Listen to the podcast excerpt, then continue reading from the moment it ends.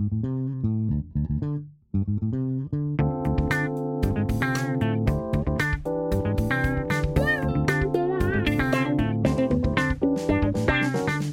各位听众，大家好，欢迎收听艾美奖，我是主持人艾美奖。今天再次邀请到电脑辅助翻译平台 TermSoup 的创始人 Joanne 来到我们的节目。今天我们继续聊跟我们译者息息相关的主题。Joanne 先跟听众打声招呼，听众大家好，我是 Joanne。我们上一集有聊到了有关于机器辅助翻译，还有机器翻译。我们今天要来讲另外一个我非常期待的。Joanne 出了一本书，它的题目叫做《专业译者必修的商业思维》，次标是《译者的定位、行销与商业模式全攻略》。这本书当时出来的时候，好高兴！哎，终于有人教我用商业的思维去看待译者的职业生涯。Joanne 来跟我们介绍一下这本书，当初是什么样的一个发想，让你要出这本书？是啊、呃，谢谢老师。呃，这本书呢，其实我一开始是写的是部落格，就是在 Transub 的网站上面，我们有一个区块，那个地方就是我们的部落格。那我一开始是在那个地方开始写，所以我大概是写了一年左右的时间。然后，特别是呃，翻译工会理事长张高维先生，他就问我说：“哎，要不要把我我过去写的东西，好，然后把它集结成书，这样子，哦，因为这样的话也会比呃部落格上面单篇的这样一篇一篇的文章更有一个系统，这样子，嗯、对，因为我想说，哎，的确，哎，因为对于呃初来乍到第一次来到我们网站的人，他进到我们的部落格，他看到哇这么多文章，那我到比如说会，因为这是我自己个人在看别人的网站的一些部落格的经验，就是我进去。很丰富没有错，可是我不晓得该从哪边看起。好，那所以他提议这样之后，我就觉得很棒，所以我就决定说，基本上就是把我的部落格内容把它集结写成书。那当然要写成书的话，第一个它必须更有系统、更有架构。然后也为了这本书，我又额外的去访谈了一些在译者圈里面很有名的呃译者，或或者是说有些不见得呃。那种那种曝光度那么高，可是他有他自己呃做这一行做了好一阵子，然后自己的一些心得，我觉得是很值得跟大家分享。然后包括还有国外的译者，所以我就补充了这些东西，然后就形成了这本书。对，您刚刚提到这个翻译工会的理事长张高伟先生，事实上呢。在书还没有出版之前，他就跟我提到说，即将出版一本很棒的书，敬请期待。那时候他还保密，还没告诉我，还想说，嗯，我就自己私底下在猜说，嗯，会是谁写书，然后就很期待。那真的出来的时候，哇，很惊艳，非常惊喜，因为你这本书是专业译者必修的商业思维。Joanne，你是不是有商业的背景呢？我自己本身在读书的时候是完全没有，比方说我大学的时候，我读的。是政治系，嗯，然后研究所的话，我是读社会学，嗯，所以其实我也是所谓的呃人社院，人社院的学生这样出来的，嗯，对，那所以后来之后就是硕士读完之后，我就去工作。但其实我在大学毕业的时候，我也没有马上读硕士班，我有中间中间去工作过，嗯，然后工作之后几年又回来读硕士，然后读完了之后又继续去工作。我这个过程其实。去工作的时候，我大概就是所谓的上班族，嗯，这样的一个经验。但是在二零一四的时候，嗯，呃，我的先生，也就是现在 TermSoup 的我们我们的另外一个创办人，嗯，我的先生他跟他跟他的哥哥在创业，嗯，他哥哥人是在戏谷，嗯，他已在戏谷定居很久了，然后他那时候要创业，然后就。那我们的那个所谓的开发团队就是在台湾，所以他台湾这边的话，他需要有一个人帮他管团队，所以他就找上了我先生，就说你可不可以帮我管团队？那其实我先生他自己他是我大学同学，所以他念的也是政治系，而且他还是念政研所，哦就他研究所，所以我们两个其实我们的背景完完全全都不是商业。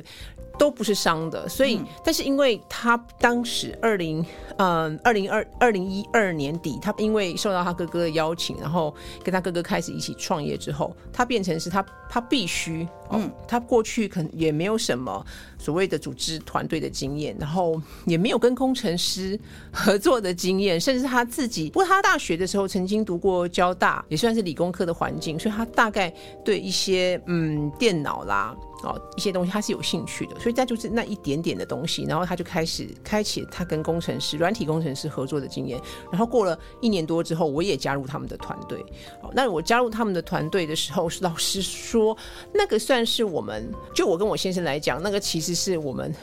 呃正式的第一次创业的经验。嗯，好，加入那样子，然后。嗯，那整个创办人包括我先生还有他的哥哥，其实他们都没有。我们当时做的题目，创业的题目是跟公职考试有关的一个 App。哦，所以在二零一二年那时候，其实是呃苹果刚推出 App 这个概念，就是这样东西，并不是很久。嗯，连当时其实要在呃市场上找到呃工程师来帮你写 App。嗯，这样子软体的都不是很多，好，那当然现在非常多。现在对，现在很多接案的公司都可以很快帮你写出一个一个一个 App 这样子。好，那当时其实不是这个样子，所以那时候我们在。在做 App 也很新，好，另外一个对我们来讲很新的是，很有趣的是，他们这几个创办人没有人考过公职，对，他们没有考过公职，他们做了一个这样的题目，所以那时候其实虽然我们有募到呃投资人的钱，前后两轮，然后总共是一百五十万美金，是，然后对，其实以一一个新创来讲。你要拿到一百五十万美金并不容易，所以本来你们那个 app 的构想是怎样？是有题库在上面？哎，老师对，哎，还蛮重要的。对对，那时候设想就是说，哎，呃，这个有题库。如果说你在通，假设你在通勤的时候，对，哦，你电脑不可能拿出来在那边练题库，或者是一个很厚的那种那种题库的书拿出来在那边写。那这个时候，如果你把你的手机拿出来，啊，你划一划就可以做题目，读书，对，很有帮助的。他的想法是这样，我就是常常坐在捷运上，电笔电就拿出来放在 lap 上面就开始工作，但真的不是那么容易。所以当时的设想就，哎，那个公职考试。这么多科目都要收集进去哦。对，因为那时候其实政府都早就开放了那个题库，有考古题之类的。对对对对对，考古题，然后答案其实也会公布。嗯嗯嗯。哎，我答案有没有公布？我有点忘了。但是其实，呃，就是我们等于去把它数位化，然后放进 App 这样子的一个载体里面，这样子。然后那时候我们的想法是说，那我们怎么？重点是我们怎么盈利？哦，下载是免费，你下载这个 App 是免费的。对。然后那。盈利的方式就是，如果你要看详解，对，好，就是比方说啊，是一个数学题目，然后你中间你不能只知道最后的答案是二，你还要知道怎么答案怎么算出来的。哦，那你有跟那个公职考试的补习班合作吗？因为这不是他们在卖的产品吗？老师，你又说对，我们就是去找了很多公职考试的补习班，所以现在目前台面上大家就是耳熟能详那些，我们全部都去找过，那也有蛮多都跟我当时都跟我们合作。对，所以我们的模式把他们的课搬到平台上嘛。对对对，所以对，就是把他们的以当当时，因为我们当时还是 focus 在题库这一块，啊，所以当时跟他们合作的方式就是，那其实那种题库怎么解题呀，什么的，他们其实都有印成一册一册，对，包括你如果花一个十几万的学费去去重考一年、补习一年，他其实都会把那一整套书都给你。那我们就是把那套内容啊，把它全部改成那格式，要全部改成适合 app。哦，当时是有平板跟手机，好、哦、那样的一个格式，然后放到我们我们开发这个 app 里面。好，那我们我们怎么赚钱呢？赚钱的方式就是，如果你要看这个详解的话，哦，它就要就是要付费购买。哦，比方是说像一年一年份，对，一年份的话，可能就三十块台币，就是一块美元这样子的一个，大概是这样的定价。对，然后那时候。那时候我们从开始就是我们下载 App 是免费的，嗯，但是你要购买详解是付费的，哦，大概是这个模式。嗯，那呃，从我们让大家免费下载到真的有一个详解，你可以去购买，这中间大概是一年。就是说，工程师从开始开发这个 App 到我们有内容让你。付费下载，这大概是一年，所以前面一年呢，就是一个呃完全免费，你自己就自由下载。那、嗯、虽然没有详解，但是你作答之后，你按一键就可以对答案。呃，至少好算分，对对对对啦哦，那也是蛮有帮助。对，就就就比方说，你可能的就八十分、九十分，你不用自己去对答案，然后自己算分数。好，到了二零一四年初的时候，我们就把这个付费的功能推上去了。嗯、哦，这样子，两年后差不多，然后待机。都断掉啊！怎么了？怎么了？要缴钱就就对，免费用的很开心，要缴钱就就就是 the moment of truth，就是这个市场到底对于你这个产品、你这个服务，对，他真正的态度是怎么样，就会在你收费的时候，就才是真的是见真章了。在那个之前，不管有多少人告诉你说，哎，有帮助啊，不错，对对对，对，那个有可能是真的，有可能是，嗯，就反正免费的嘛，对不对？就就加油。可是，一切都要在你收费的那一那一刹那。答案才会揭晓。好，所以我们大概就是，我记得是二零一四，不是一月就是二月，我们就推出了我们这个付费的呃详解下载详解的这功能。老师，你可以猜一下，我们第一个月营业额多少？你真的可以猜？我刚才想说，一年大概就是一一年份的详解，大概就三十块，一块。这样也太少了吧，一年三十块，那个因为因为你一次哦，因为你一次，他们比方说，譬如说呃什么叉叉型呃，比如说什么公民好了，是通常就是一个 package，大概就是。说呃一百年到一百一十年，对，所以这样是假设是十年份的话，那三十块一年是三十，所以十年份就是三百块，嗯，所以你其实你是一次大概。呃，你还是可以挑你要看哪一年啦，就是我们真的切的很细，就是。可是问题是它还是很少啊，你你请工程师写程式，所以老师你可以猜一下，跟人家买题库，这绝对不会便宜的，因为它等于有了这个软体，你就不用去补习了嘛。它当然相对等于要把它收补习费要转到卖给你这个教材，然后让你无限制使用。我我我只能讲，我可能嗯不太敢猜那个第一个月营收是多少，但我相信在这个时间点的时候，应该还是负很多很多。对对对对，当然，因为以前那时候我们请的工程师开发一年，呃，应该这样讲，在我们就是人数最多，包括有工程师、设计师，然后还有请那个工读生来帮忙清资料，大概是那个状态，嗯嗯、大概就是整个团队大概有二十二十个人左右的时候，要上百万吧？要要要要要，我们一我们一个月的 burn rate，我们所谓的。就是对这个钱烧的速率 burn rate，就是包括房租啊、水电什么怎么都算下来的话，其实就你大概就是抓一百。哦，大概每个月每个月哇，本来创业就是这样子啦，前几年都是在烧钱，就说人家谈到要投入餐饮业或什么专业的人，他们在讨论就会讲说什么时候开始获利，然后什么时候可以回本之类的哈，挣现金流之类。OK，好，这个 app 还在吗？呃，没有没有没有没有没有，我们后来我们后来二零一六年底结束了，人家公司就结束。好，那我们就那个往下谈，现在还在蓬勃发展的 Terms。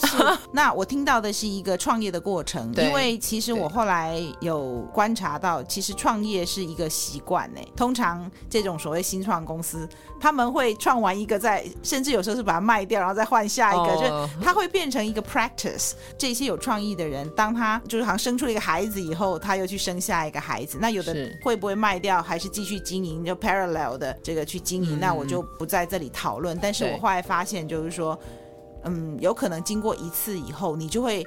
会去想要生下一个产业，下下一个公司。是上次你其实有比较简短的提到，今天是把第一次创业的经验告诉我们。上一集你就有提到说，因为加入哥哥的新创公司，后来你们第二次创业就 TermSoup。对，对之后我们也希望再多讲一些 TermSoup 的细节。那我们先回到这本书，因为真的看到 Joanne 我好高兴，因为他整个人就是一个宝库，一个宝山，我有好多想问他。那我们先回到这本书来。那这本书你看它这里面哦，所以我刚刚是从问。你是不是商业的背景？比如说是那个商学院毕业，Joanne 说不是，他是从他的人生历练，创业。在这里面哦，你光看他的分类哦，自由工作者的处境，然后客户关系、商业模式哦，还包括了译者的 STP 分析。好，STP，你给我们说明一下吧，什么是 STP？OK，STP 它是一个，它是个缩写，对，哦，然后它就是 segmentation targeting。跟 positioning，所以是三个步骤。对，它是三个步骤。啊、对，所以 segmentation 意思就是说，你先要把客户分成不同的群体。哦，对，是客户要分，不是我要找到我的区隔市场。你要先了解你的客户。哦，对，就是这个市场这么大，不可能每一个人都是你的客户，客户不能通吃。对，对对，你不可能这样子，所以你先要去区隔，把这些人区隔成呃不同的 group。那所以你这个区隔就会变得是，你你怎么去区隔它，就会变得很重要。那我们要不要？具体一点讲，比如说，假设我是译者，怎么个区隔我的客户？我最常听到的区隔的方式，通常会是呃，你可以用领域，以翻译来讲，你可以用领域，比方说呃，医疗的，嗯嗯，哦，或者是呃，科技的等等，好，这个就是以领域来分。是那。其实你还可以再分，对，比方说，我想所谓的科技好了，科技里面也有分，你再分的就是说这是大公司。对，好像 Google、嗨。IBM 那个等级的，对，或者是中型的，对，或者是很小的、很小的公司，比方 local 的软体公司。因为你一分了之后，每一个 group 的它就会有一些特性，你就可以开始发现它会有一些特特性出来了。比方说，我这样子很直接的，不见得一定正确，就是说，通常比较小型的公司，因为它的预算都会很有限，对，对，它很有限，所以你会发现就是。呃，你跟他互动的时候，可能他对于价格就会非常的敏感，price sensitive。对，好、哦，那如果说你说他 budget 比较多的，可是我后来发现，就是所谓的大公司，哦、呃，他的确资源比较多，可是那并不代表他就会比较慷慨。嗯，其实那个完全一定的审核的过程。对，因为对他们来讲，他们就是的开销很多。如果每一个地方都放松一点，放松一点，其实对他来讲就会。从他的角度啦，他就会觉得说，哇，这可能就会造成浪费。懂。所以我反而觉得有时候你会发现，就是跟那种最大的公司，然后他们因为也很专业。我说专业不只是在他们自己专业，但是因为他们长期不管是跟供应商互动，或者是说跟翻译人员合作，跟什么人们合作，而且他们分工已经很细，可能经验还比译者。没错，他们经验很多了。对，所以就是说。他都可能跟比你更了解你的产业行情在哪里了。哦，就还就反而会这种情况，而且他们有的是这个资源嘛，有财务部的人的，对对，然后或者是、嗯、对，但因为他公司大，有时候你跟他谈还不像小公司比较好，你跟小公司合作，你可能那个窗口本身他就是他就算不是 decision 对，或者是说他可以影响决策者，可是，在大公司人不是啊，窗口可能就真的只是窗口，那即便他可能有一点点主导权，他都会假装他是一个没有任何主导权，然后他就把他推过。就说哎，那我们会计说不行，对对对，对，但是 他会计可能根本不知道这件事，对，就是有类似这些东西，这些都需要学。对，所以我的意思就是说，呃，segmentation 很重要的意思，它的一个很精很重要的精神精神就是说，这个市场上不会每一个人都会变成你的客户，所以第一件事情是你要先去帮他们分类。那你用什么东西标准去分类就很重要了。哦，像我刚才说，你可以用领域，对，但是但是那这个领域通常用领域来划分。译者如果用领域来划分，通常是因为译者自己擅长那些领域。对，好，这个是对译者比较有意义的划分。对，那对客户来讲，其实也是很有意义的。因为比方说，我如果是一个呃药厂，嗯，那我就会希望找到一个对于呃药物很熟悉、过去有很多这方面经验的译者来。好，所以这样的分类是对译者有意义，那对客户也很有意义的分类。好，好，那这样可是这样子，你这样分，它还是太粗了。对。药厂这么多，好，然后所以你要再对药厂再分类，嗯，哦，怎么怎么分？不管是我刚才说的，你可以用营业额来分，对，或者是说你可以，那如果是口译员的话，呃，口译员的话可能。不过口译台湾还很小啦，就是真的要去高雄出差也不是什么太困难的方式。但是如果说一日生活圈有就拜高铁之次，是。但如果说是以如果是是国外好了，像美国那么大的地方，那他们的口译员可能就想，哎，那我我挑的客户是不是在在我住家不要太远，就开车可以到，不要对对对对对，要坐飞机坐飞机那一种，怎么之类的。对，所以所以就是说，你怎么分也取就是取决于你自己本身的条件，嗯。啊，还有就是你对这个市场的了解，嗯、对，所以每一个人的分类，呃呃，理论上来讲，应该都会有一点点差异，嗯，对，这么差异。好，所以 segmentation 讲的是这个。好，你分完类之后呢，接下来 targeting 就是，好，假设你你把它分成三类好了，那你要 target 哪一哪一个族群？嗯，就像我上次跟老师您分享，像有些译者，呃，笔译的译者，他就觉得说。他不是很在意，他觉得说，嗯，我的策略就是呃冲量，嗯，嗯，然后呢，我就是专门锁定言情小说，对，哦，因为言情小说我翻太多太久了，哦，然后我也很熟了。你对于那个没有翻过言情小说的译者，他可能还不晓得说哪一些地方要把它怎么翻，特别让读者觉得说很。引人入胜，对对对对，或者很有画面，很有画面，对那那种感觉，对，所以一个字零点四、零点五无所谓，反正因为我一个小时我就可以翻两千字，对对，好，那我这样算出来，我觉得 OK，所以 targeting 就是说 OK，你了解这个分类之后，你去选择，嗯，考量自己的条件是自己的兴趣，然后你你去挑一个你觉得对你来讲是最有利的那那个 segment，对对，这个基本上就是商业思维，就以前我们就是。毕业了就反正案子来你就做，然后结案再接下一个案子。这一本书我看到的就是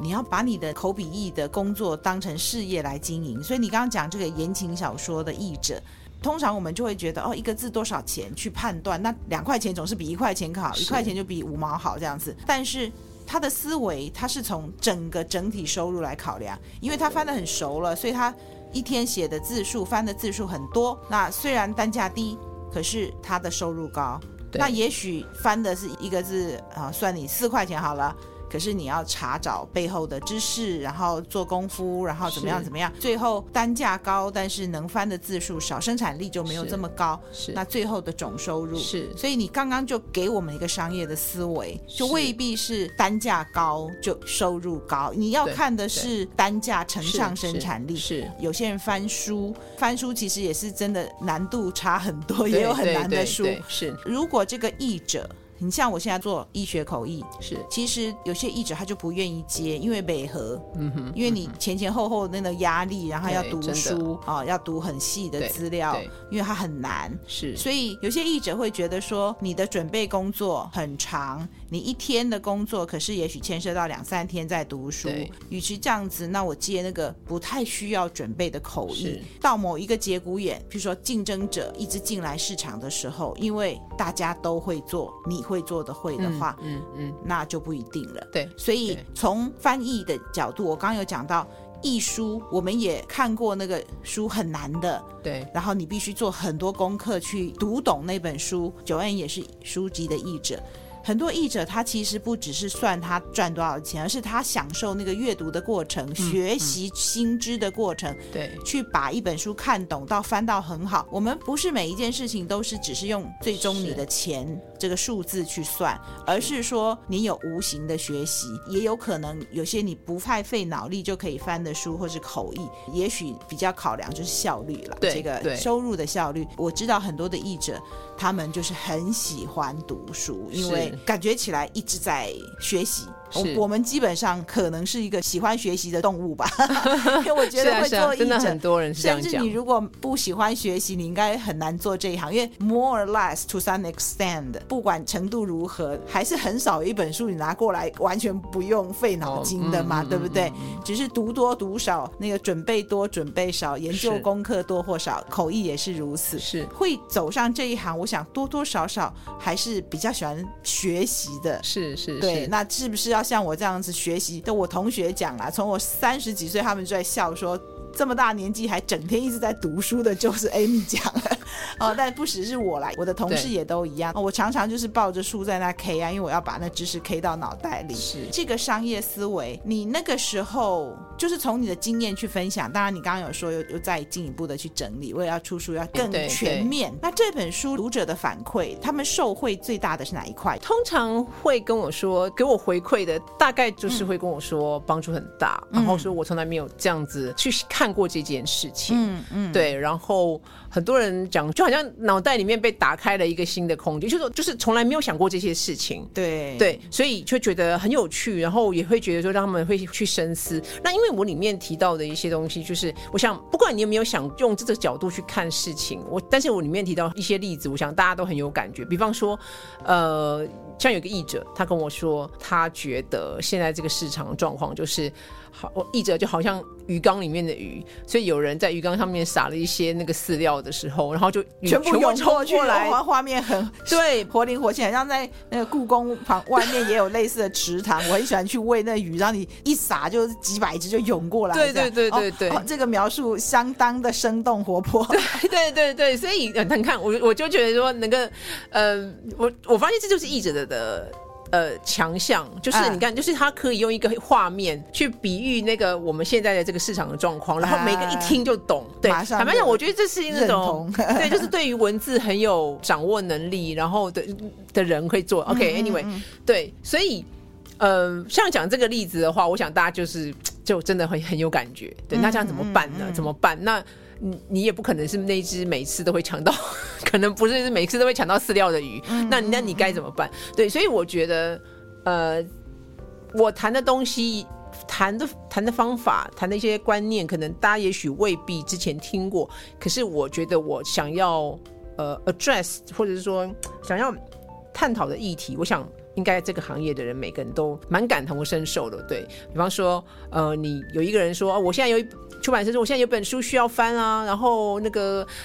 想要应征的人就就把 email 就是把履历寄过来，那。通常，通常，因为我这样的事情我也帮客户做过，嗯、就通常就是雪片般飞来的应征。嗯嗯、对，那那你该怎么去？对你该怎么让自己，比如说被录取，哦，或者是等等。嗯、对我觉得像这样的东西，其实大家都有经验，然后也都会想要了解。嗯，这边还有一篇是讲到成本面，嗯、那这边你要。传递什么样的一个商业思维给我们的译者呢？好，那我现在就是讲说我这本书的架构。其实我这本书的架构呢，它我是用我在创业的时候。学到的一个所谓的商业模式画布这样的一个对 business model canvas 一个分析架构去做。我我会用这个的原因是因为就是老师问我说我我有没有商业的背景，其实我是没有，所以我这些知识完全是从我呃，你甚至可以讲，在我第一次创业失败之后，然后学习的。哎，我刚刚有到说我们在二零一四年初，然后那个付费的机制上线之后，然后我刚才有请老师猜猜看我们第一个月营收多少，不然我可以直接跟老师讲，你揭晓吧。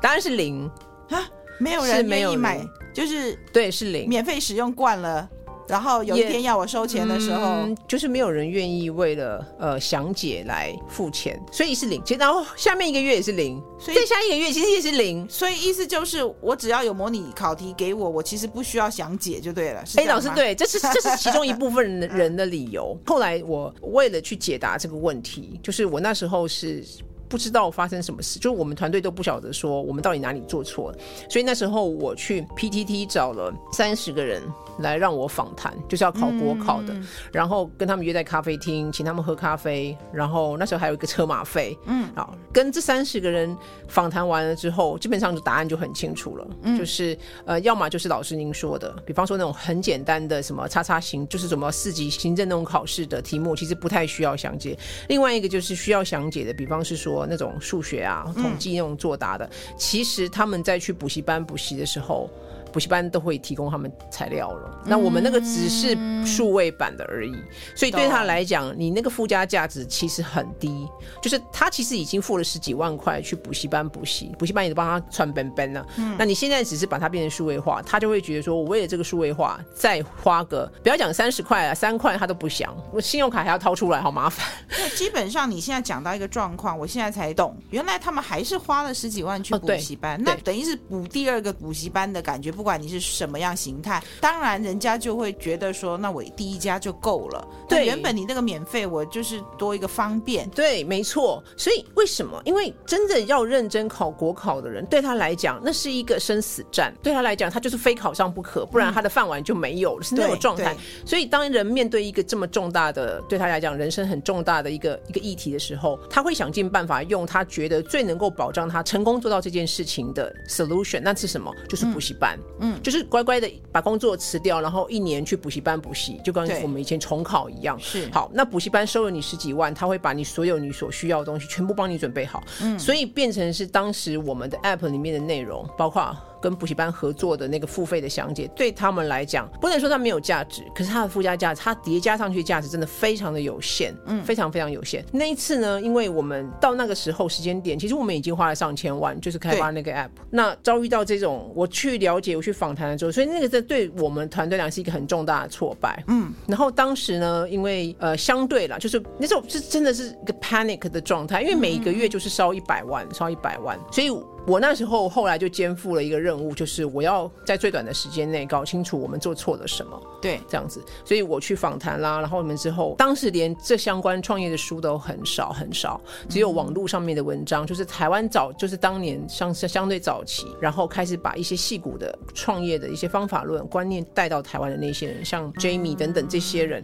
所以我后来也是 Jamie 是什么？Jamie 是林志成啊，所以对对哦哦哦，对对是林志成，我知道，对对他是林志成，然后对。不好意思，对对对，他就是那个呃，现在应该是电信公司的啊，对对对，对 对对，高阶主管，没错没错，他也是就新创上面常常对对对，他是第一个孵化台湾算是第一个孵化器这样子。然后所以那时候我其实是看了 Jamie 的文章，才知道我们做错了什么，然后去访谈等等。好，所以我其实我的商业知识是这样子来，因为当我们那时候就是已经就是你公司每天开门，不管你有赚钱没赚钱。你就是要烧掉这么多钱的时候，嗯，嗯，你那个压力是很大的，很大。对，然后所以其实我们在那个然后不久，那个事情出来之后不久，我们公司的第一笔资金就用完了。嗯。然后会计跟我们，那会计，因为我们那时候是分一个美国的账户跟台湾的账户，嗯、然后台湾的工程师的钱，大家就是人员的钱是从台湾账户出去，然后我们的习惯做法就是美国的钱汇到台湾来，对，汇汇一部分，然后就发薪资等等的。好，所以台湾这个账户用完了之后呢，那会计跟我们讲说。呃，台湾这账户快没钱了，下个月薪水就是这个这个账户没钱发了，叫我们再从美国 转钱过来汇钱过来。可是他不知道是美国那边的账户也没有钱，也用完了。对 对，所以那时候呢，我就 压力好大哦。对，所以我们那时候呃呃，Vincent 的哥哥就是我先生的哥哥，他他已经在跟投资人在谈，就是要融第二第二轮的时候，可是还当时有信心再放钱进来。当时是没有，还在谈。对，感觉起来，因为你你现在。告诉我的这些状况，就是第一个月、第二个月、第三个月是零的情况下，你等要再去说服拿更多钱更难了，投资很难呢。对，所以那时候有一个月的时间，就是真的要发薪水的时候，然后但是公司是没有钱的时候，就我跟我先生把我们自己的。户头的钱就是我们私人的钱，对，好，然后还不够，因为那时候我跟我先生其实没有什么存款，嗯，该不会又要卖一栋房子吧？哦，没有，没有，也没房子可以卖，我们没有房子。我每次听到很多故事都是要去卖房子，我想说，哎，怎么大家都有房子可以卖？我没有，我没有房子可以卖，所以那时候我还去跟我爸借钱。啊，对，就就旁边的人要帮忙，对，就凑了大概将近一百万，对，然后就把它汇进公司的账户里面，台湾的账户里面。然后呢，我，然后我先生，我 Vincent 跟我说，那我们。我们两个是不是先不要领钱？嗯，哦，这样子，嗯、我就说，可是这样会让会计起疑，就是说，哇，是不是要山穷水尽？创办人都不拿钱了，对，对。然后我们那时候本来就有拿钱，可是拿的也是很低。对。然后我说，我们拿的钱其实已经不高了。如果再不拿我，我我怕会计会 panic，他们的信心会以为这个公司对，所以要不要？我跟他说，反正经营下去这样啊，反正我钱是就是算到每一该拿，就是本来有拿的人都有都有拿，所以我们还是拿吧。就这样子，所以那一次的资金中间有一个锻炼的一个月是这样子过去的。那幸好，幸好。后好后来，美国那边传来好消息，对，投资人愿意再给我们一次机会，对你们信心很高。所以呃，所以我们刚才讲的那个总共一百五十万，其实是第一轮。是一百，第二轮是五十，就是砍半了。可是五十万还是很有帮助，所以后来五十万进来，所以公司呃再把我们店的钱还给我们，所以那个过程是这样。各位听众，我们谈的是美金哦，对，是美金，所以不小哦。就是所以我在那个过程，其实因为这样的背景啊，所以压迫我去接触我以前其实并没有兴趣的商业。所以你在人生社会大学读了一个 MBA，对对，我是被迫的，因为那时候。就是相对我的时间比较许可，嗯。哦，然后 Vincent 都是在还是在跟工程师，就是每天在那边弄开发的事情，OK，所以我是被迫是这样，在这个情况下，我被被迫要去接触，就是这些很现实面的事情，哦、对，那时候我就接触到我刚才提到的所谓的商业模式画布，嗯、这个对，就是整个去去看他，他本来一开始用是说让新创公司去看看，OK，你的你你这个公司。到底能不能在市场上活下来？哦，它分很多的面向去谈。那因为它太好用，好用到后来，我发现大公司。就是那种活得好好的公司，嗯、他也会用这个方式去检检视说，哎、欸，我们公司是不是哪里呃没有做好啦？哪边可以改善？所以您刚才问到成本，也就是在这个架构里面的其中一个部分。这个架构就是，嗯、呃，它里面被分为九个格子，所谓的我们就讲说商业模式画布九宫格的意思就是这样。嗯嗯嗯、好，那成本那一块的意思就是说，当我们要去提供一个产品或服务的时候，我们一定要有支出啊，不管去买进原料，或者是说去跟别人。授权，等等等等，哦，这就是我们的成本，我们营运上面的成本是这一块，嗯，对。那如果套到译者身上来的话，对译者来讲，因为我们是个体户，所以我们会单纯很多，对，我们会单纯的。其实你要讲成本，包括你用的电脑就是成本嘛，是。好，然后除非是有人免费送给你的啊，好，但是你还是会有一个变动成本，比方说你要用电嘛，嗯，你有电费，其实对你有电费，然后对，虽然说单纯费是非常非常多，还有有些译者可能会呃，譬如说是加入职业工会，好，每年可能有年费，对，这样子。然后还有呃，口译员，你们觉得说啊，每每年可能还要去参加一些会议，哦，为自己充电，是哦，等等的。那这个也也算是你的成本，嗯，等等。其实做译者，相对于你去开一家公司要进原料什么的，对，我们的成本。大部分还是在自己身上。不过换句话说，那是因为我们都是个体户，都是个人公司啦，相对单纯。对，相对单纯。那如果你今天很想做大事业的，你开了一个二三十个人的。翻译公司也是也是翻译的话，哦嗯、那就不一样，嗯、因为你就要买微波炉啊，还要那个有水可以给员工喝啊，然后冷气、呃、桌子、房租什么，那就回到呃您刚刚去研究的那一块，因为你研究其实是原来你的公司，那是颇有规模的。对，有就是。诶所以这样听起来，其实我们都是受惠者，是因为你要创业，然后你学了这些，包括这个画布这些九宫格的理论，嗯嗯、最后你想把它变成一本书，帮助译者，而我们译者就从这本书就捡到了，就你讲的，你并不是在学校的时候念的，而是从呃人生社会大学当中学，那你把这个 theory 或是你中间学到的。对，把它转化成到翻译或译者身上的创业或经营，所以我们其实是你前端为了另外一件事情的努力而受惠，对不对？呃，你可以这样讲，对。所以啊，那个这本书在同行圈加很多人就说：“哇哦，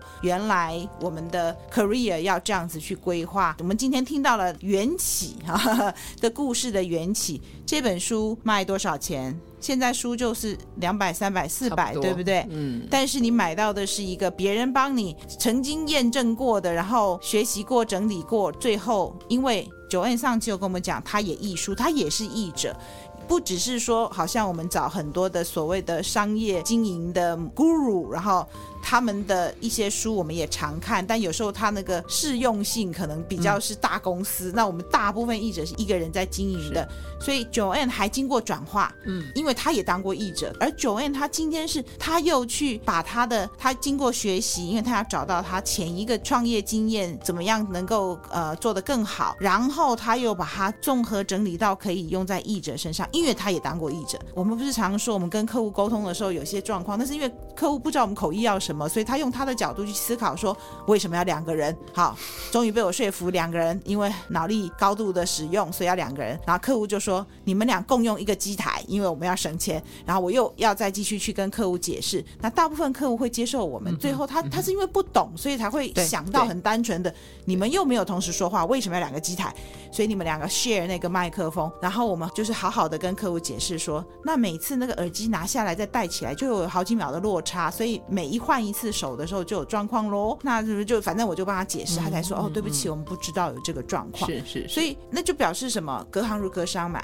我们必须要沟通。而 Joanne 他把商业加上译者经验帮我们整理这本书，就是因为听到圈内人太多的好评，所以我推荐给各位商业思维。还有呢，还有什么？你觉得呃，听到译者们的反应就是哦，这个原来我不知道。然后因为呃 Joanne 您的分享，他就觉得很受惠。以前译者像口译圈嘛，哈。就译者很少的时候，或许你只要会口译，你就有你的天下。但现在每一年台湾的这个这么多所的口译所，加上国外回来的啊等等加起来，哎，其实变成怎么样去用商业思维经营我们的事业，会变得更重要。哎，因为你要有你的 positioning 啊，你要找到你的在行点呐、啊。总而言之，人多的时候就必须要知道怎么凸显自己的优点嘛，找到自己的特色。那这一块呢，刚毕业我要开发我的译者的生涯，照你这本书的做法，除了刚才你讲的部分，我还需要怎么样来规划我的口译、笔译人生？呃，我会说一开始，呃，其实我昨天刚好有在 Transup 的粉专写了一一篇短文啦，哦，因为我在 Twitter 上面看到一个句子，我非常喜欢，嗯，他的他的英文是这样写，他是说 Hard work is a virtue。嗯，not a strategy，也就是说，认真努力它是一种美德，但是它不是策略。嗯，我今天早上有看到这句话。你说短文，我觉得不短呢。我 我今天看到，我就想说，好，等我忙完这几天以后，我要好好来拜读一下。从这句话开始写了很多的心得。好，那我们今天的听众算是有福了，直接听到本人来用口说的方式来跟我们讲那一段您写了什么样的心得呢？对，我就是我想很多人成长教育都是这样，包括我自己也是，从小就。是父母灌输，告诉你就是要那么收获，先那么栽，就是这样子。这完全是正确的，到今天都还是成立的。但是你你听这句话，它其实背后隐含的是一种我们所谓的线性的逻辑，就是说我投入了多少的时间，然后我就会得到多少的分数。我们假设。好，但是嗯，好，就是以前我大家可能在学校都遇过这种人，到了学校之后，大家都超喜欢去比说啊，我都没有读书，然后他说他也说他没有读书，就他考出来九十分，然后我考出来六十分，然后我们两个都没有读书，同学对，然后这样说没读，然后最后最高分就是你，对，然后像这种情况呢，他其实就是他，那为什么我们像我这种考六十分甚至不及格，为什么都会心里面不是滋味？就是说，这好像暗示着我是比较笨，因为他没读书嘛，那他考九十，那我也我也没读书，那我就考了五十，所以意思好像是我比较笨那种感觉，感觉就很不好。对，那至于他是不是有没有他有没有读书，你也不知道啊。总之就是小时候很很很多这种事情很奇怪，没错，对。那我要讲讲的就是说，就是呃。就是你看这个东西多么根深蒂固在我们的思维里面，就是说，OK，我就是呃投入多少时间，然后我就应该或者是说起码有多少的分数出来。嗯嗯、好，那今天如果我真的资质比较驽钝。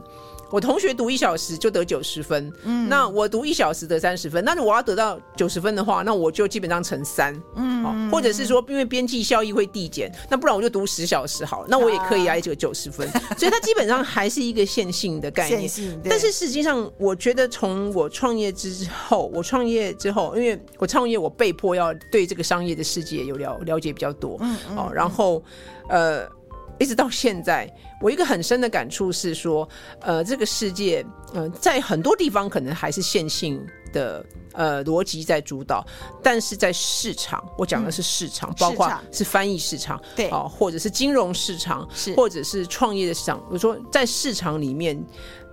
往往不是线性的逻辑在主导，嗯，所以这时候就告诉你说，你如果想要得到更多的产出。的话，你光是一直不断的持续投入那个那个东西，可能不会得到你要的结果。所以，当你一直投入、一直投入，可是你却得到没有得到你要的结果的时候，你就会 frustrate。嗯，更糟糕的是，你开始自我怀疑，就是说，像我最近就听到一位一直跟我讲，他就开始怀疑他是不是不是这块料啊？怎么说？是接不到案，还是觉得钱太少？就是他有时候就觉得说，他很努力了一阵子，可是他就觉得他翻出来的东西就是跟别人就是有差距哦，或者是说，或者是说。呃，别别的产业的人也会有人这样跟我讲，他做了一阵子，他就觉得说，是不是呃，为什么客户对我就比较不感兴趣，然后对别人怎么等等之类的，哦，这样子，哦。可是像类似这种问题，其实它背后的因素都很复杂，我觉得绝对不会单纯，但有可能你自己真的不够努力，这当然是永远是有可能。好，但是往往还有很多其他的因素在作用着。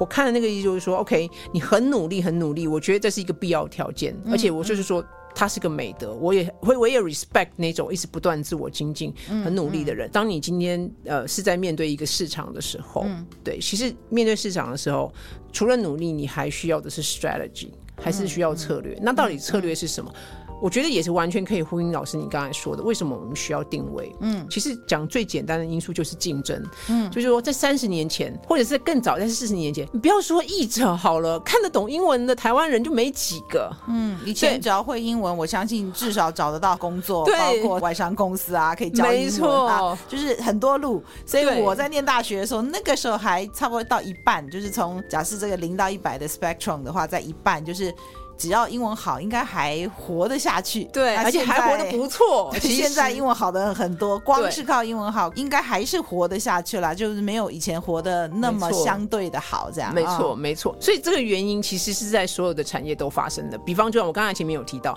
在二零一二年的时候，我们那时候找工程师来写 App，不管是 Android 或 iOS，iOS 还好，其实都很难找，然后 Android 更难找。但是因为 App 这个东西基本上就是苹果发明的，所以 iOS 那一块。的工程师比较早就开始在培，这个市场就开始在培养，嗯，所以 iOS 工程师也不好找，尤其厉害的都很难找，但是还是比较可以找到。但是如果是 Android 的话，天呐，爆炸难找，qualify Android 工程师很难找。所以当时在我们上一个公司的时候，薪水就是比也比老板高哦，薪水最高的就是那个 Android 工程师哦，对，然后然后他也很清楚。他自己在市场的价格可以喊到什么价格，他也是很认真，自我要求很高，所以他就脸不红气不喘的就开了那个那个价格。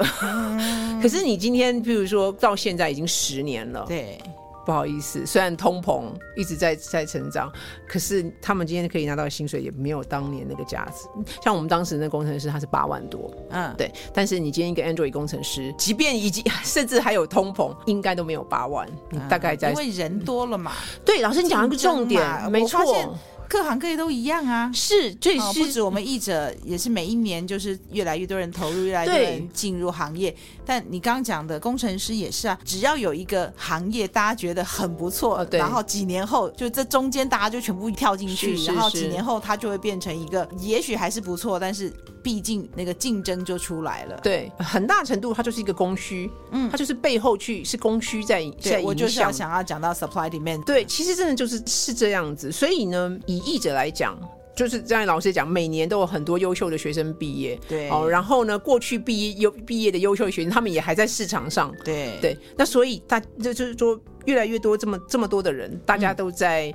嗯、呃，我们讲竞争好了啦，哦，竞争这个市场的案子的时候，对、哦，那客户其实也很了解这个这件事情，是，所以为什么这个价格不容易有看到一个明显的提高？我我讲我讲的是平均来讲哈、哦，对，但是但是你还是会看到有一些译者。好，它就是可以索取到一个明显比一般就是平均值来到比较高的溢价，嗯，一个 premium，它就是可以索取到这个地方。对，这个理由是什么？就是基本上就是我书里面想要想要讲的。对，上次也有跟老师分享到，就是有一些译者的态度，就是他对他来讲，他其实以效率为主的话，他就可能会走我们刚才前面讲的哦，他就是呃单价虽然不高，可是因为他产出的速度很快，而且一个很重要的点就是。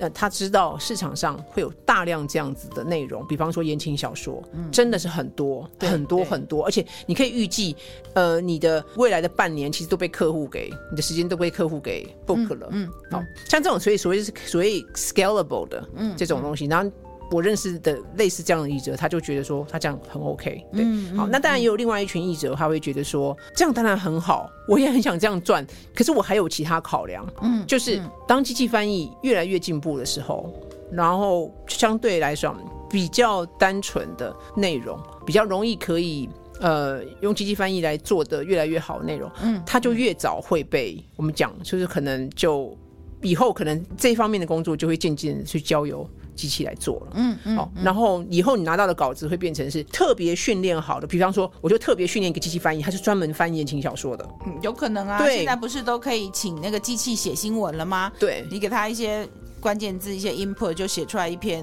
新闻，是。是是，可能比那个比较 junior 的写的还好呢。是的，所以他可能就设一台机器，他大量灌入这个言情小说的原文跟译文，然后在里面就靠着这个技术之后就可以产出。当然，或许还需要一点 post editing 或什么，不知道。之前的受访者有讲到，就是你越是可以被机器取代，你重复性越高的，对，那就当然就是要担心了。是，就是可能有些译者因为这些考量，所以他还是觉得说，他还是愿意呃平常多花一些心力。哦，去赚那种门槛比较高的辛苦钱，对他自己，他自己准备的门槛也比较高。那别人要进来，他这个这个领域的门槛也比较高。高对，嗯、这个就是策略。这就是说，我在这种竞争里面。我怎么去？所以，所以所谓的策略，我其实也花了好一阵子去理解到底什么策略，因为这个字实在是太从小就就听过，好笼统哦，好笼统，但是有好好伟大的感觉，就是什么？就是策略、战略、策略。对，但是就简单来讲，为什么会有策略这件事情？基本上就是因为竞竞争，有了竞争，所以你就在想说，那哇，竞争这么激烈，那那我应该要把自己。放在哪里？那那个地方是、嗯嗯、呃我擅长的，就就是我做起来就是比人家更上手。好，然后呢，呃，那个地方呢，呃，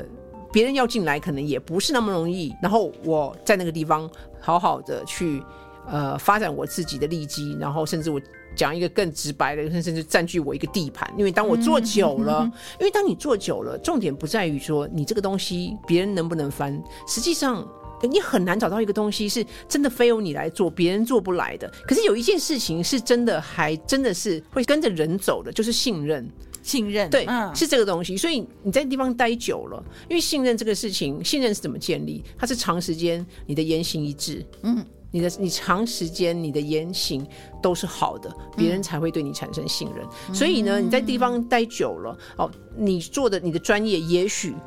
别人也可以做，可是客户并不会因为这样子。就就一定去找那个也能做的人，嗯，哦，他会觉得说，哎，他跟你有默契、有信任，他知道你的为人，你不会做什么事情，你不会做伤害他们公司的事情，那这时候他会跟你做。当然啦，有时候是这样子，如果市场价格变动的太剧烈，比方说，请你做一个字，呃，十块，但是今天有一个人。他可以做的跟你一样好，然后但是他对他的信任没有那么高，但是他五块就可以做了，哇！那这个时候对是重于信，对他还是会 抖一下子，他还是就变成他要去评估。对，他到底要不要？这中间的价差很大的时候，那个信任会动摇，并不是他不信任你，但是务实的考量还是最重要的。就是很多现实面，对现实面，他就还可能是去选择那个五块钱。但是我觉得话，还是还是会用评估，就是说一开始也不敢给他太大的，嗯，但还是就是还是要重新的去培养跟这个人的信任。那这个十块的人，这现在怎么办呢？我觉得这是所有市场，嗯，就是我们所谓的当竞争，就是能够参、能够提供类似服务的人越来越多的时候，呃，它其实价格不太会动，甚至如果你考虑到通膨，它价格其实是下降。嗯，其实像我刚才讲的工程师，其实也是一样的例子，嗯，完完全全一样，明明是通膨，就现在那样的工程师可能是拿大概是六万吧。嗯，可是这十年台湾是有通膨的，所以你真的算进去，他他其实薪资是比之前我刚才讲八万是更低的。即使数字一样，其实其实算是被通膨吃掉，算减少。对，所以就是我自己是觉得，就是两条路嘛。你这十块的这个人，你要嘛你就是你也要变五块啊。那另外一个就是你，其实你的刚刚都有讲到了，就那他就再去学一些别人不会的东西，然后有独门的技术的时候，或许他可以维持五块。这个地方呢，我就想要再带入一个东西，呃、就是就是说，像我自己以前我在大学毕刚两千年刚毕业的时候，我就常常就听人家讲说、嗯、，OK，你今天英文好，呃，你你今天英文，尤其像我那是两千年毕业，大概现在二十二年前，然后但是我相信大概在。比我更早四十年到现在的人，应该感受是很深的。四十年前，你光是一个英文好，你真的超吃香的，去哪大家都抢着要。是哦，然后那现在就会很明显感觉，你只有英文好，其实你没有没有你想象的那个在市场上那么吃香哈。嗯，其实各行各业基本上都是这样。现在就是说，你有一个单一的技能，嗯，其实就很像我们在在筛选一些东西。当你呃放入一个标准的时候，然后你去找，比如说我找哎多亿。我要九百九百五以上的，对，然后你就会筛出，比方说几万人。嗯、好，我现在加入一个条件，好，比方说我随便乱讲，嗯、会小提琴的，对，会拉小提琴，然后什么的，你就会发现，这人数一关马上就至少砍掉一半，马上。对我我是故意讲一个完全牛头不对马嘴的那种什么小提琴，为了举例而举例。对对对，你就会知道说，所以我我只是要用这个例子来来彰显说。当你再多一个技能的时候，其实你会你会发现你那个 dynamic 完全不一样。嗯，你在这个市场上，你对你的 dynamic 完全不一样。所以如果说你今天呃你会翻译。好，然后你会发现说，哇，当你会翻译的时候，哦，你好像是跟，你好像是跟五万人在竞争，嗯，这时候你就会觉得好像胜算没有很大，而且你看你们班上同学、学长姐啊、老师啊那么优秀，然后你就想说，我还是回家洗洗睡了。对，但是呢，但是呢，如果你多一个技能，对，你就会发现，哎，一下子。哇，你不是在跟这五万人，这五万人还留下来的，可能变成五千人啊！对，所以就这个时候，那个十块钱的就有机会维持十块的价格。哎，所以你的书里面也访问到很多译者，包括有。呃，口译也有在做主持，是是英文主持、双语主持的人，对，所以是不是就是您刚刚讲的这种概念？我们其实要发展更多的技能。那我讲一下这个呃，您访问到的译者的经验，有关于所谓大家都在讲斜杠发展的这一块。Oh, OK OK，像 Grace 的话啊，那边有他还会那个当那个呃引导，对对对，facilitator，对对对。那像这个当然也是跟呃表达沟通口语的。这个能力是很相近的，可是我觉得它很重要的就是，它就是它跟翻译比，它还是有它这种这个职能的专业性在。但是我觉得它很棒的地方是在于，它跟口译这份工作其实它是很好衔接的。嗯，对，就是说你平常如果你是口译员，哦，应该是这样。其实我觉得这所有来就会回到一个，我刚才想讲一个更核心的。我自己创业之后，那是我第一次。因为我以前都当员工、当上班族，然后我创业之后，那是我第一次从一个所谓的经营者的角度来看待，呃，我们现在的职场，还有我们在找的人的时候，我发现，呃，对企业来讲，我们要完成一个。呃，任务的时候，这个任务往往会需要很多种的能力才能够完成。哦，比方说，我今天开一个会，我开一个会的时候，我需要翻译，没有错，我需要口译员。但是其实呢，在这个过程中，诶，如果说我有一些。呃，这些与会的人他彼此都不认识，然后他们对于今天要讨论的议题，可能会有很多人很多人各自的想法，然后你可以预料说，等一下开起会来，可能大家意见很多，然后此起彼落的。那这时候如果有一个人他是很善于控场。哦，然后他有这个能力，他知道说，哎，怎么让大家怎么发言的顺序啦，或者是当两个人吵得面红耳赤的时候，他可以怎么介入的时候，哎，对于我我来讲，如果一个口译员他同时具备有类似这样控场会议，就是大家开会的时候那种控场的的能力的时候，对我来讲这是一个绝大的加分。对，我今天如果要找一个口译员，然后可以把它翻得很好，我可能可以找到一百个 qualified 的人。然后这时候我就会想说，哎，那如果这样这种情况之下，这个人如果也同时可以帮我，呃，就整个主持这个会议，而且主持得非常流畅的时候，对我来讲，如果有一个人他有有一个口译员他多了这样的一个能力的时候，对我来讲几乎没有什么悬念，我就是会选，我就会选他。所以我的意思就是，从公司的角度来讲，我们在遇到我们在经营的时候，我们遇到的问题通常会需要多种能力的。的具备多种能力的人来完成，嗯，对，所以呢，这才为什么讲说，呃，如果你已经有，比如说你已经有翻译这个本身的专业，那么你在会什么东西的话，好，从你自己的角度，就是你本来跟 五万人竞争，再多加这个，你可能变成跟五千人竞争。那如果再多另外一个，你就发现没有人跟你竞争的时候，对，这是从呃受雇者的角度。那从老客户的角度，你的客户角度，他会觉得说，哦，太好了。这个人，他完完全全知道，在这个整个我要解决的问题里面，他整个脉络他都搞得清楚，不然对他都知道，所以哎，我找他就好了。对，那现在就变成回答到一个问题，那我他，比方说我也遇到很多译者，他会问我一个问题，说，那我现在会翻译，那你觉得我应该再去增加哪一个技能？嗯，哪一个技能是这个市场上会？会有需要的，然后会问我说：“嗯、那现在写程式好像很夯，嗯、感觉工程师再怎么样好像都不会失业。嗯，那我是不是应该去学程式？对对，类似这样子，就是你要去怎么去找一个呃，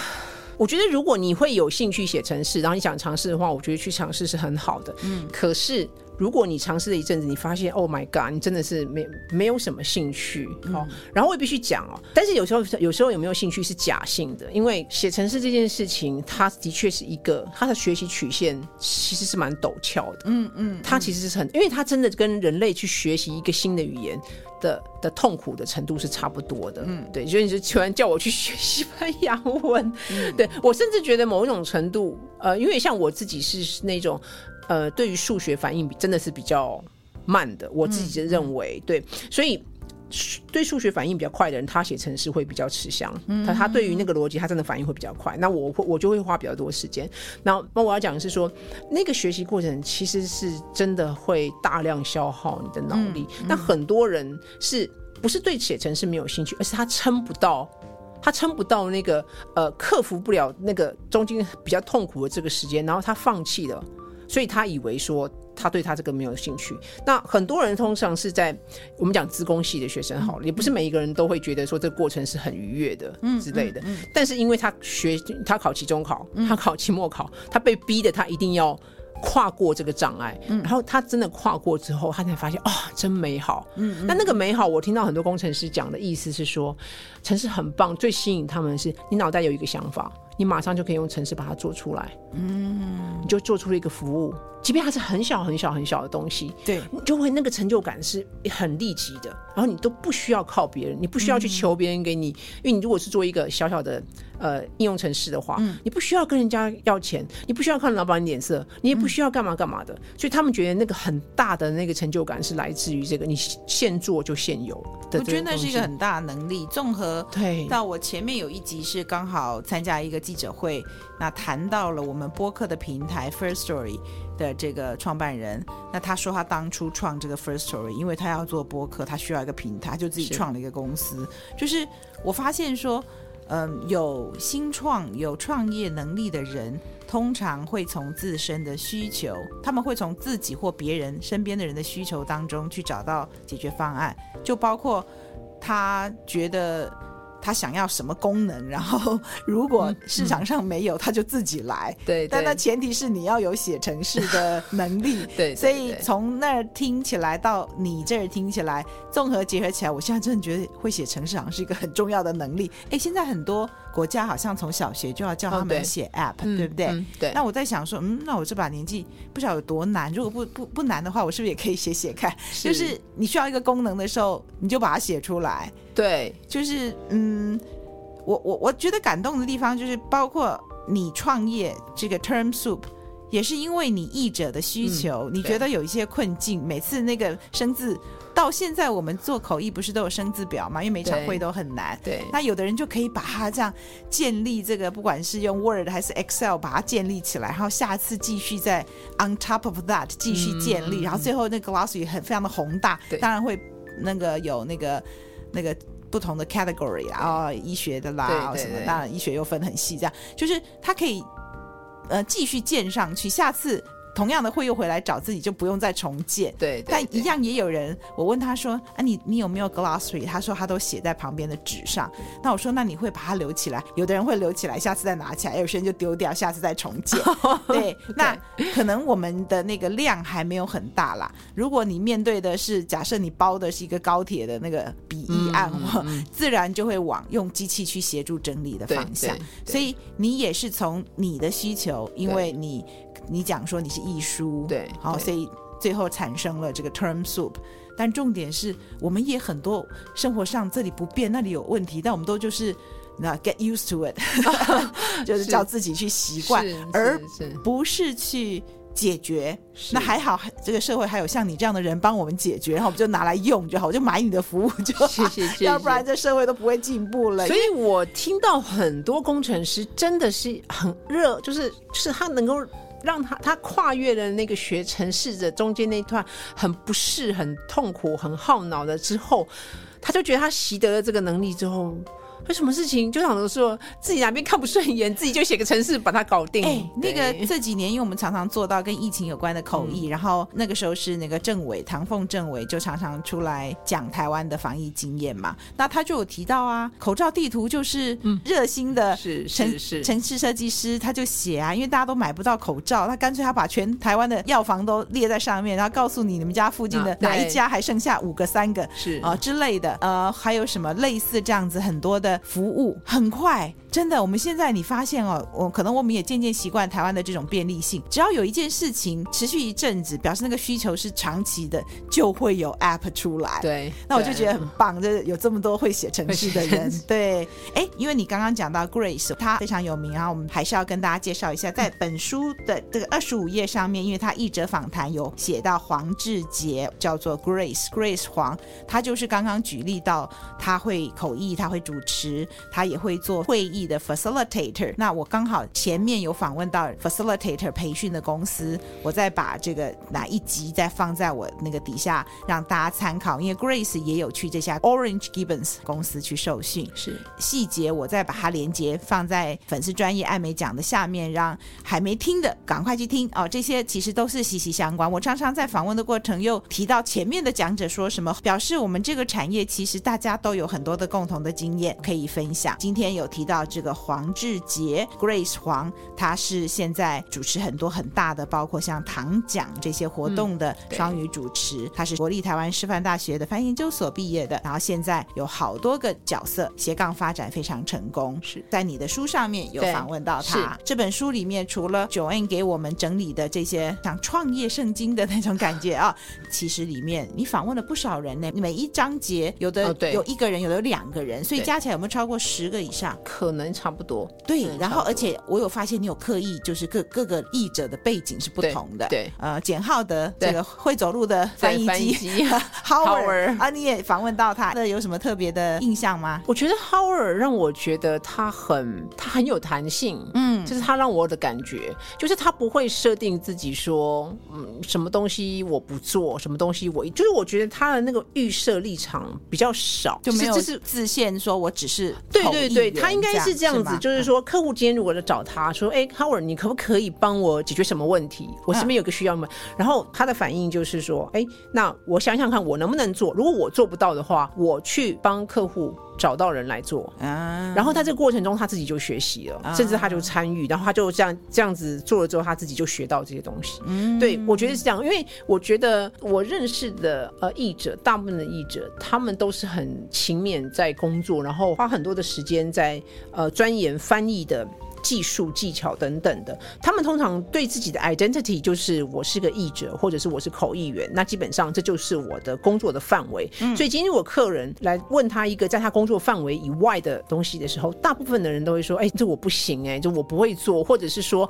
啊，我只是皮毛，我不想把你的东西搞砸，可能就就谢绝了，就婉拒了。”对。然后我觉得这当然是一一个很好的反应，就是说你觉得你自己不能胜任的话，那可能就就还是婉拒。但是我。我觉得 Howard 那个途径我也觉得很好，因为他的态度是说，OK，如果我做不来，那么我去找能够做得来的人来帮你做。嗯，好，然后客户你还是可以对我，因为客户就是想说啊，我就对你一个窗口就好了嘛，不要用换来换去的。嗯、好，那透过他去找的这个呃，在这方面专业的人来做这件事情，他自己也学习到了。嗯，然后这样久而久之，你就会发现，其实他不只会笔译、会口译，他还会主持，然后他还会教学，然后他还会很多很多的事情。所以我访问他的原因，是因为我觉得他就是没有给自己设限说，说哦，我只做什么。他的态度精神就是，我尽量帮客户解决问题。嗯对。然后，所以我觉得，因为他这样的一个思维，所以我觉得帮他开启了很多其他的机会。那、嗯、我觉得这这是比较特别的。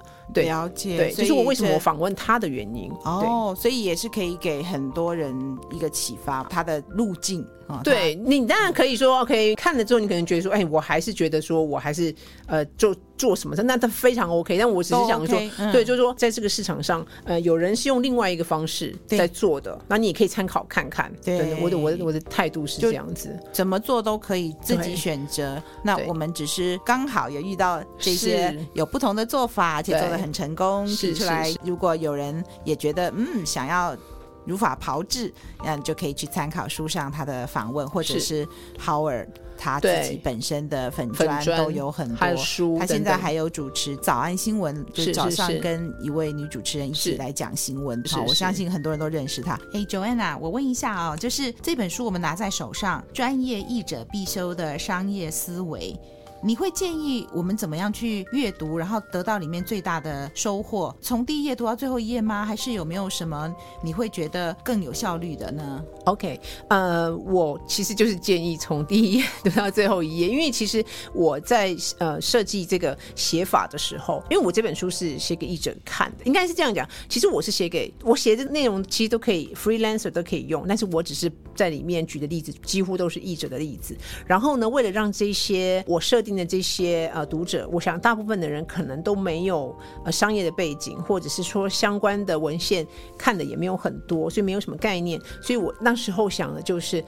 你如果从第一页就照一般这个书线性的这个发展读下去的话，是最能够在你的大脑里面建构出一个比较有系统的呃逻辑在里面的。嗯、对，所以我会建议，如果你可能第一次你可以直接这样子读，但如果你之后在工作上面遇到什么情况，然后你想要针对哪个地方再特别去了解的话，那你就把那个相关的章节翻出来就可以了。所以我会建议就按照书的顺序去读就可以。然后像这本书的话，我目前。前译者给我的回馈里面，很多回馈都是比较 positive，但是有一个回馈是我特别感动的，就就是有译者告诉我说，他本来对于所谓的呃商业这一块，或者是比商业更具体，然后俗气一点，就是什么行销啊，或者是说呃，甚至在社群媒体上面去曝光自己等等，他都很反感。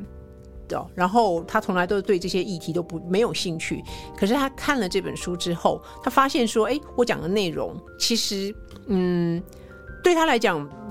跟他以前想象的所谓的，比如说他对于行销的想法就不一样。坦白讲，我觉得我今天我从二零一四年。然后加入新创公司，然后来又自己的创业，一直到今天为止，我都觉得我的性格都还是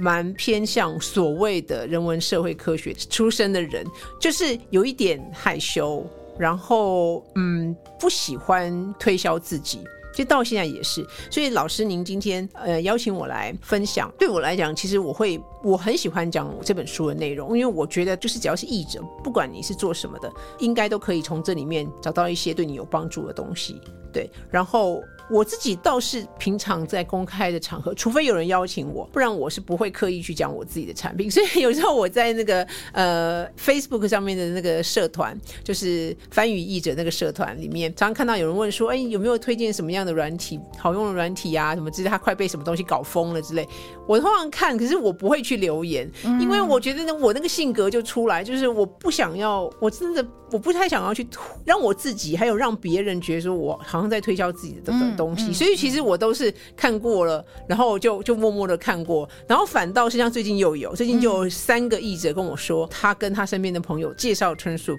然后我都会很感谢，因为我自己真的不会去。主动做这个事情，然后包括我现在每个月都会在线上举办 TurnSoup 的教学。我的出发点还是一个，就是说，如果有人想要用，他就可以用最短的距离就找到这个开发的人，你不用怎么经过什么销售人员啦、啊，然后经过什么什么，然后问来问去都搞不清楚，你就可以找到我。所以我这个态度还是比较是一个服务想要用的人，可是我自己本身。不太会，我我就觉得有一点，有一点，有一点害羞。就是我觉得我的性格是是这个样子，所以我完全可以理解译者好，或者是人文啊、社会科学的背景出身的人，对于金钱也好，对于商业也好，可能有一种天生的，就是有一点排斥。然后或者是像我以前小时候，我想说大学刚毕业的时候，甚至我大学的时候，都觉得，我就大概是在我毕业后没几年，商业模式这个词开始变得很红。然后我都还记得我当时的那个那个反应。好怂，好俗气！这些人为什么开口闭口都是钱呐、我觉得这是我们。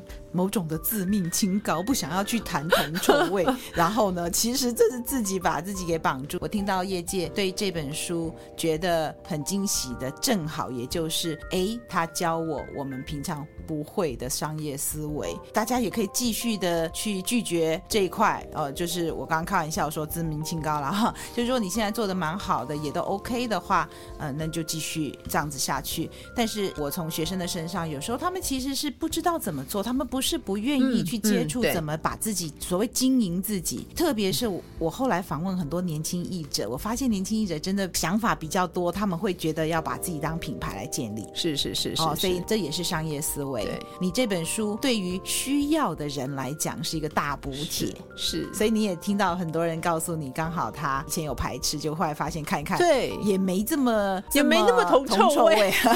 就是合理的去做管理 management，因为嗯。就讲一个很现实的，今天不管你想要红，或者是你很不想红，你很想低调，但是我们每一个人都会面临到一个，就是你每个月都有房租，甚至房贷。嗯甚至小朋友的教育费，或者是你自己的什么，你每个月都有很多账单要付，这是非常非常现实。我自己也也觉得，就是你维持一个物质生活上面不要太匮乏状态下，其实对你的心灵是有注意，是有健康。所以我我也是回想我以以前年轻的时候，就是一方面说铜臭味，这铜臭味好重，不想要了解；另外一方面又又在那边哀怨说为什么我这么穷，对，然后自己都不觉得自己很奇怪，就是你好矛盾，是自己的矛盾，别人才看得出来。自己都陷在那里面。那谢谢 Joanne 今天再来接受我的访问，介绍你的这本书《专业译者必修的商业思维》。谢谢你，谢谢。那也谢谢各位听众的收听，我是主持人艾美奖。我们下次空中再见，欢迎各位继续做我的一家人，翻译的译，拜拜，拜拜，大家拜拜。